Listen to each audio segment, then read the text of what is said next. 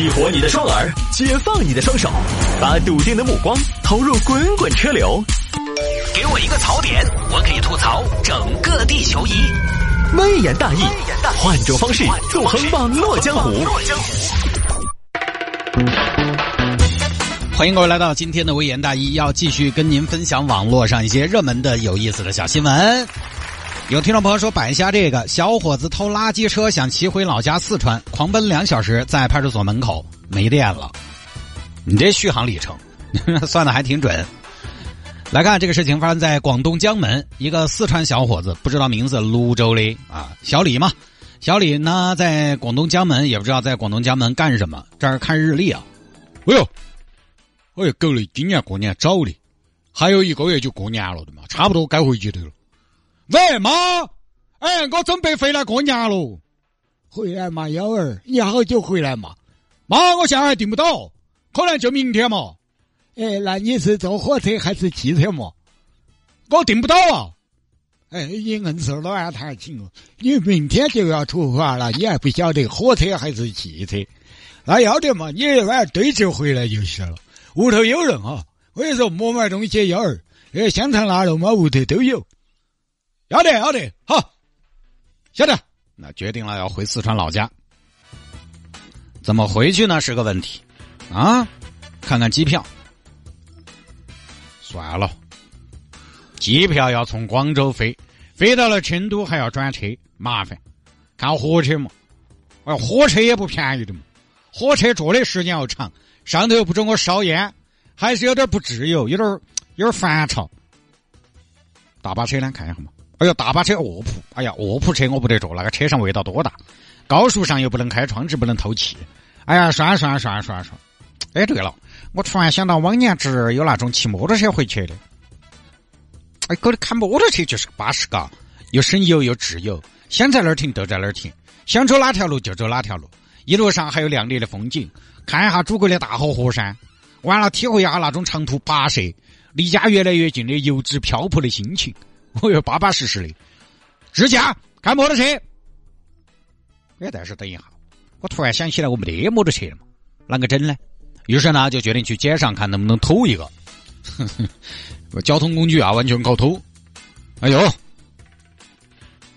哎呦，这个杜卡迪看起来还巴适的嘛。啊，算了，杜卡迪最近有点高调。哎，这个本田还可以的嘛。哦，本田是泰国的车。哎。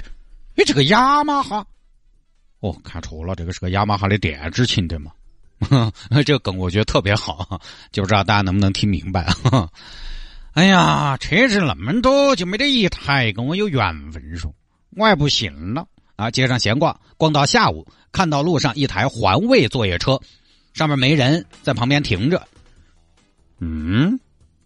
这个车三个滚棍，后头一个大箱子，能跑又能装，还能带行李，那个车可以噻。哎，那个车是哪个的哦？那个车是丙个的啊？冇得样，我还黑走啦。哎呦，没得人认领说，钥匙也没取。哎，现在走了狗屎运了。上车哦，走哦，回家哦。点火，呜，去不？嗯，开走了。开着黄月车走了。喂，妈，我现在出发了。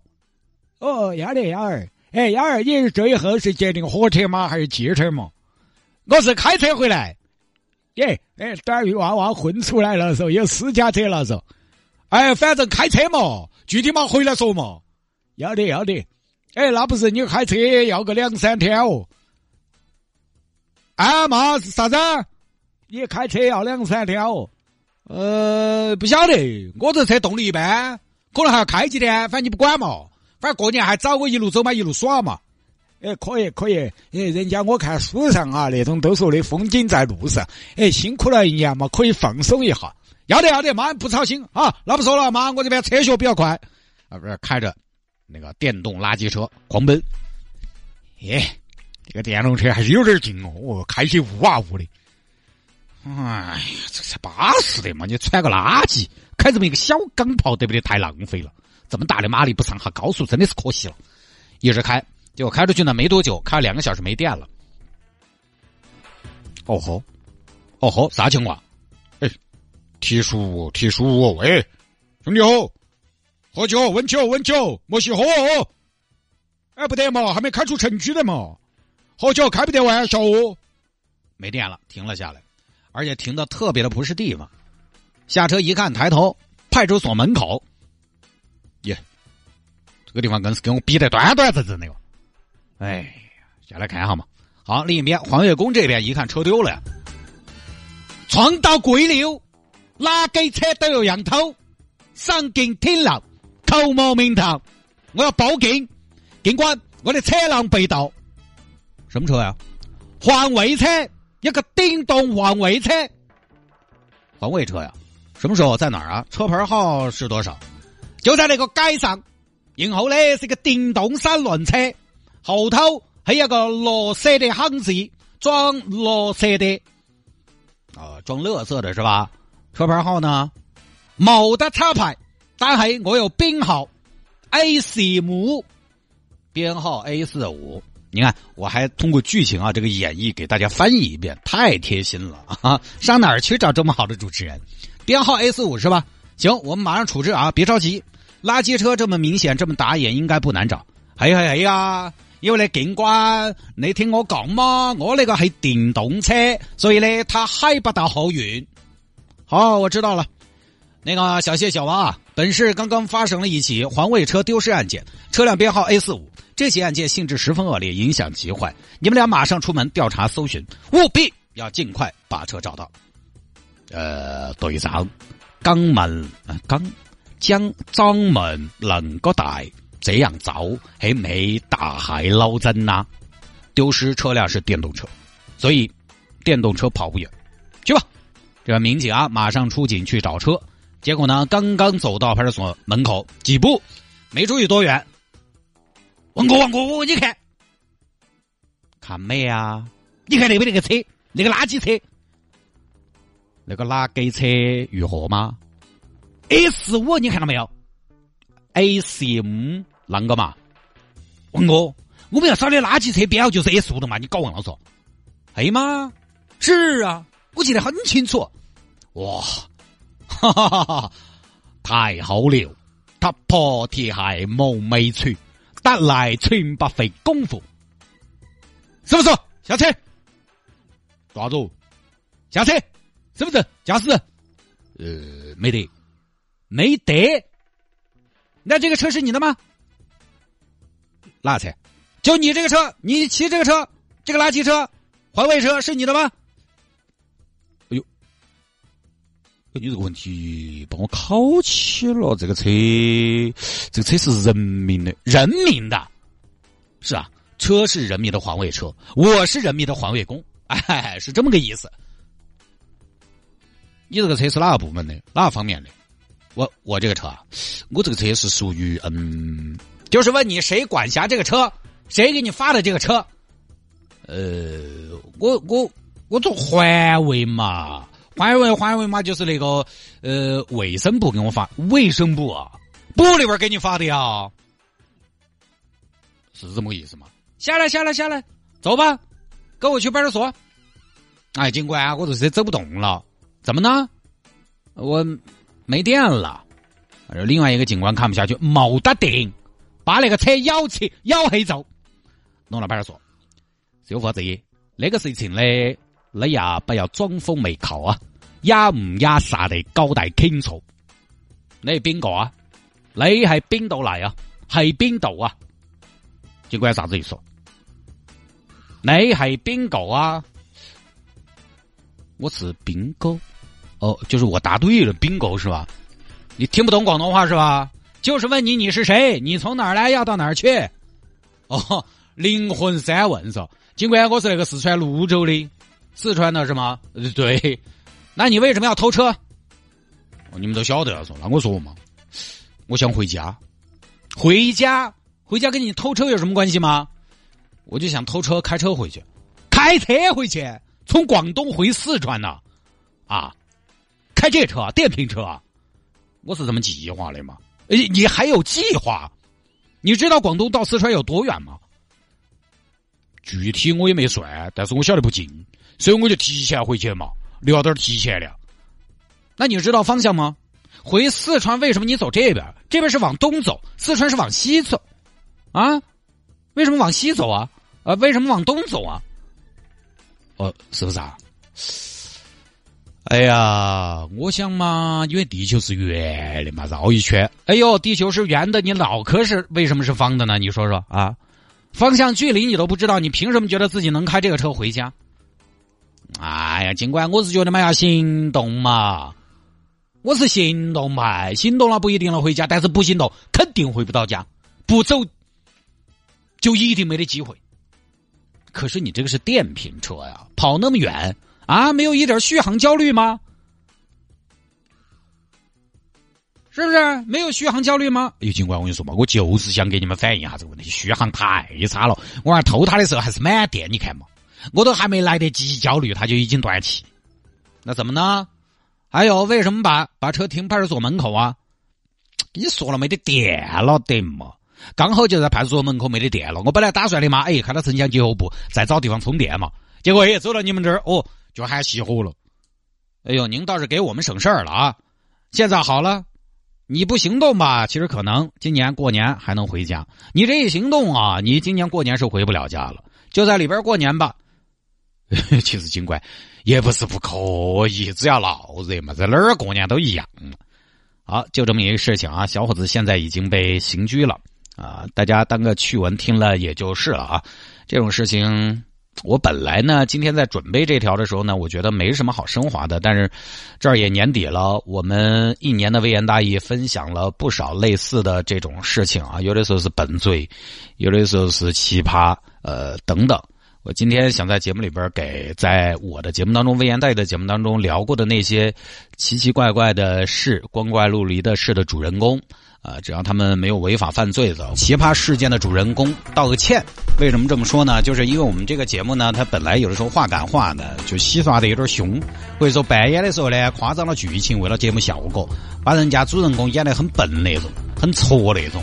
有时候虽然是在节目当中也磨迷磨性的，但是我有的时候想一想呢，还是就是对于这个尺度一直拿捏不好。有的时候你吐槽狠了，于心不忍，对吧？就像刚才这个小伙子一样，偷垃圾电瓶车啊，不是垃圾电瓶车就成了这个电瓶车很垃圾了，应该是电瓶垃圾车，偷电瓶环卫车要回家的这个小伙子。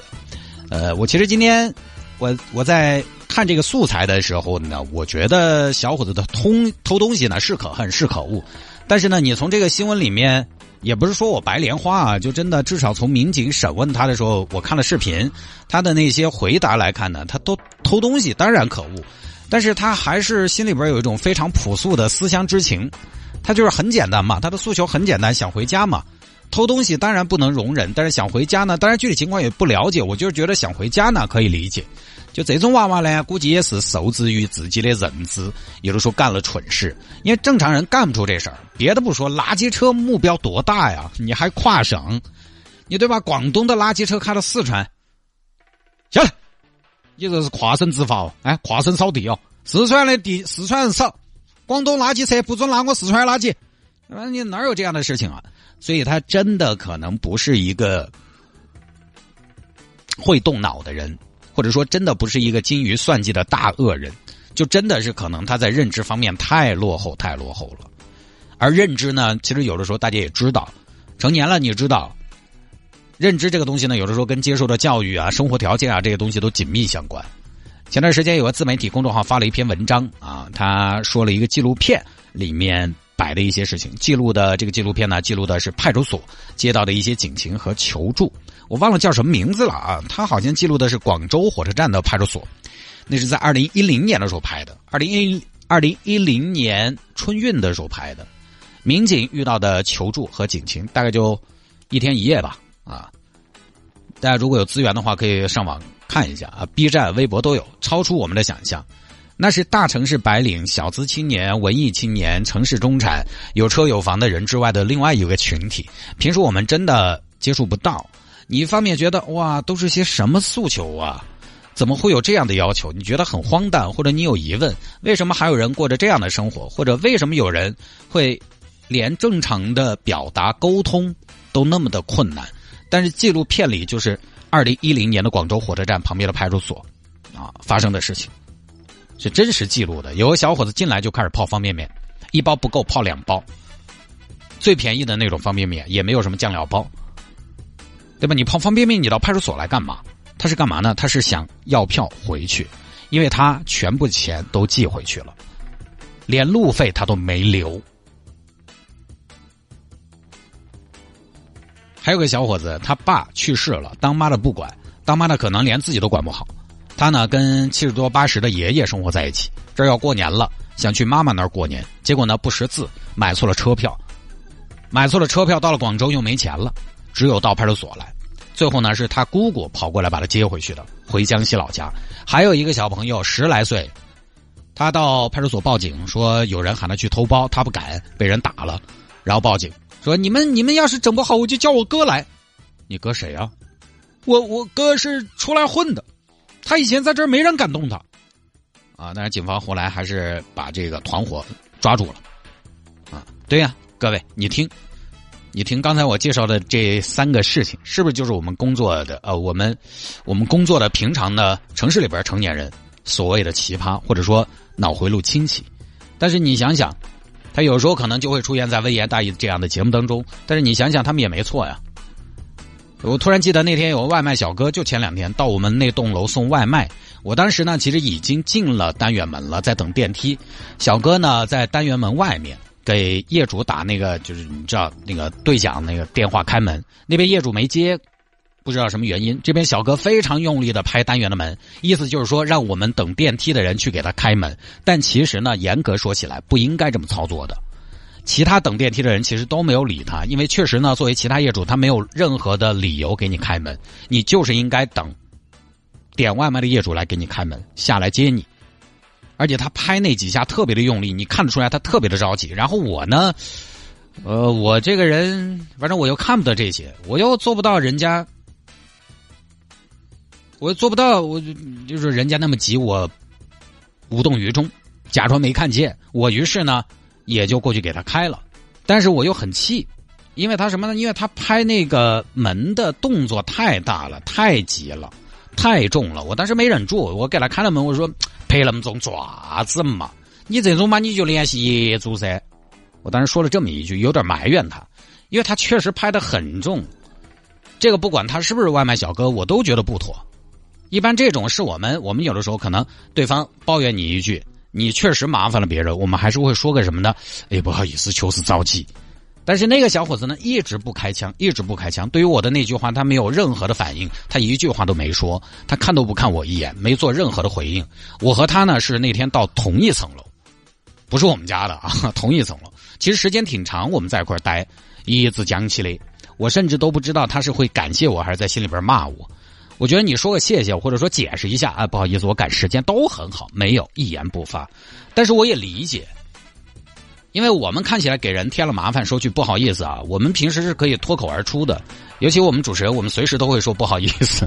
但是小哥一言不发也不能怪他，你你这么简单一句话，生活中很多人其实说不出口。归根结底，有的时候可能是没有很好的融入到这个城市的生活当中，也是就是我刚刚说那个纪录片里。但有一个小伙子是这样的故事，他到派出所背着大包小包的去派出所认罪，认罪对，但是警察问呢啊，你怎么了？我冤枉了别人，嗯，我因为冤枉别人，我说了脏话，爆了粗口，骂了人家，啊，就是什么呢？小伙子东西被偷了，有一次他觉得是他同事偷的，他忍了几天。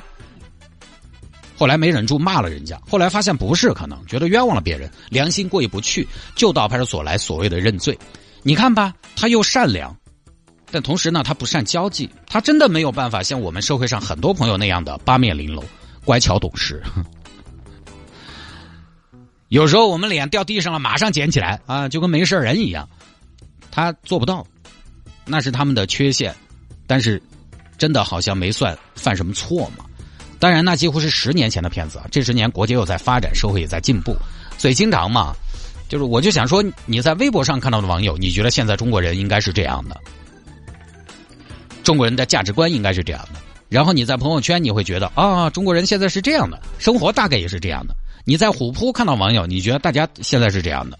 你在知乎看到哦，人均年收入五十万起砍；你在汽车之家看到的是哦，家家户户都有车了。不是，人和人还是有很大很大的不同。即便我们在同一个城市，我们国家不会只是知乎答主、微博用户、汽车车主、时尚教主那样的，也不会只是刚刚提到的那部纪录片里那样的。所以，每年年底，大家这两年就会有个沙雕新闻总结嘛。沙雕们年终冲业绩了，一方面我们也摆这样的事情给大家以提醒。其实另一方面呢，没有人是没有人想成为奇葩，更没有人想成为所谓的沙雕。谁不想自己越来越好？但确实，我们的美好愿景又被很多东西所制约和限制。很多时候，有些朋友他不是不努力，他可能就是因为各种各样的原因没有竞争力。这个年代大家都那么的强调狼性，努力都要一年更比一年强，是没错了，很好。但是说回来，有人没有竞争力也不是什么大错嘛。大城市发展的这么快，有人跟不上找不到，我觉得很正常。我记得好多年前，那个时候崔永元还在央视嘛，做过一期采访，好像叫《新闻会客厅》。那个时候啊，他很有名的一档节目，在每年两会的时候，差不多呃就做那个《新闻会客厅》。但是我依稀记得那期节目采访了两个人，一个是宗庆后，一个是一个可能五十来岁的失业进城务工人员。你看，这是这是一个什么样搭配？这是一个。顶级富豪和务工人员的对话，是中国财富排前列的人和相对底层的人之间的对话。你可以全方位的发现，一个著名的企业家往那一坐，他讲话的逻辑、思路、格局，全面领先旁边的务工大叔。这个当然没得说，这个也是完全意料之中的。但其实呢，当时宗庆后先生和崔永元他们说了什么，我我现在这么多年之后，我记不太清楚。甚至他们同台的主要议题是什么，我都不记得了。因为那个大概应该是二零零九年的事情，但是我到今天我依然记得那个失业的务工大叔说的话。他当时呢在接受崔永元的采访的时候，他大概说：“呃，接下来自己会怎么安排？就说这儿可能就要回家了，回老家了就不来了。”啊，崔永元问为什么要回去呢？大叔想了想，低着头，低着头说：“哎呀，都是没用的人了。”我当时一听，你们也不要笑我多愁善感，真的还是心酸。就是大叔呢，确实他在台上，你看他举手投足都局促和紧张。他说那句话啊，都是没用的人了，吞吞吐吐，低着头，他真的好像做错了什么事情一样。但谁愿意这样啊？没有人愿意这样。他其实也没做错什么事情的。这句话我当时一听，就属于那种特别无力的一种力量。好吧，这个是不是抽象了一点啊？就是那种无力感太有力量了。简单说就是什么呢？当时一听，哎呀，扎心了，老铁，啊，理智下来说，现代城市就是节奏快。北上广不相信眼泪，受不了北上深，你就到荣广杭，不行就回老家。但是我们从老家来，从老家出来，不就是为了追求有一天能更好吗？当然，这是没有办法的事情。中国现在还在城市化进程，人口还在往大城市聚集，这个东西是改变不了的。无论你是谁，来到这个城市就要适应这个城市。你要学会城市的文明规范，你要学会现在用 A P P 办很多事情，学会看公交站牌，学会地铁不要坐反，学会电梯不要抽烟，随地不能吐痰。你可能还需要一些理性的手段来给自己维权。没办法，大城市就是这样的，否则你自己也留不住，因为你事事都会比别人慢几步。这没有办法避免，只能说通过这些，通过这些我们常人平时看不到或者看起来稀奇古怪的事情，来告诉大家，这么大的城市里其实有这样的人。有时候我们在外边，我们这些习惯了大城市生活的城市人，觉得自己很知书达理的人，我觉得不是什么过斤过脉的事情的话，有的时候多一点宽容，多一点理解。但偷车肯定不行哈，偷垃圾车也不行。你可以偷垃圾，垃圾车上垃圾你可以偷，违法乱纪都不行。就说这么多啊！今天这个整的有点啰嗦啊，大家理解一下。我主要是什么呢？我主要是每年到了年底要过年了呢，我就习惯性的多愁善感。真的，到了要过年呢，很多人说现在过年没什么意思，不如不过。真的没有意思吗？其实好多说这个话的朋友，我觉得可能都是家在当地啊，他工作在当地，父母在当地的人。你去问一下那些出去了一年没回家、没跟父母在一起、没跟娃娃在一起的人，你看他们会不会觉得过年没得意思？过年不需要什么意思，也不需要什么年味儿。回家一家人在一起，那就是年味儿。哪怕你回去跟你们老汉也摆不到几句话，你回去在家里边当个道具、当个花瓶在那杵起，那也是稳健的。前几年央视拍了个过年的宣传片嘛。其中就有一个片段是进城务工人员摩托车返乡潮，返乡团，这也是这几年相对比较流行的一种进城务工人员长途跋涉返乡的一种方式。还有那个交警在前面开道啊，那你你你这种画面一看还要什么年味儿？我觉得这个就是年味儿。还有个很经典的片段嘛，如果每年大家春节的时候要看看电视、看春晚，在之前都会播一个宣传片，是达州宣汉一个大爷过年了，人家邻居屋头人丁兴旺，他这一个孤家寡人，邻居喊他去屋头吃饭，他还不好意思。邻居干脆说一句：“哎呀，多个人多双筷子嘛！”你看，这不就是年味儿吗？过年这个东西绝对不是什么啊，别点火盆啊，买点东西，穿点新衣服，那些呢当然很重要啊，很重要。但是更多的时候呢，它是一种仪式，找点理由消费。现在你过不过年，你都在买新衣服啊；过不过年，你都在吃大餐。主要是我们回到我们的来路，找到我们的归处。我觉得我们中华民族，嗯，对人。就是我这个人从哪儿来，这点是很计较的。客从何处来？央视当年那部纪录片嘛，那么多人都还在不惜代价的追溯自己从哪儿来。人家说的嘛，父母在，人生尚有归处；父母去，人生只剩旅途，还是有点道理啊。所以我呢，这几年上了年纪，一到过年就有点性格呃不感性啊，加上上了年纪就啰嗦，好吧。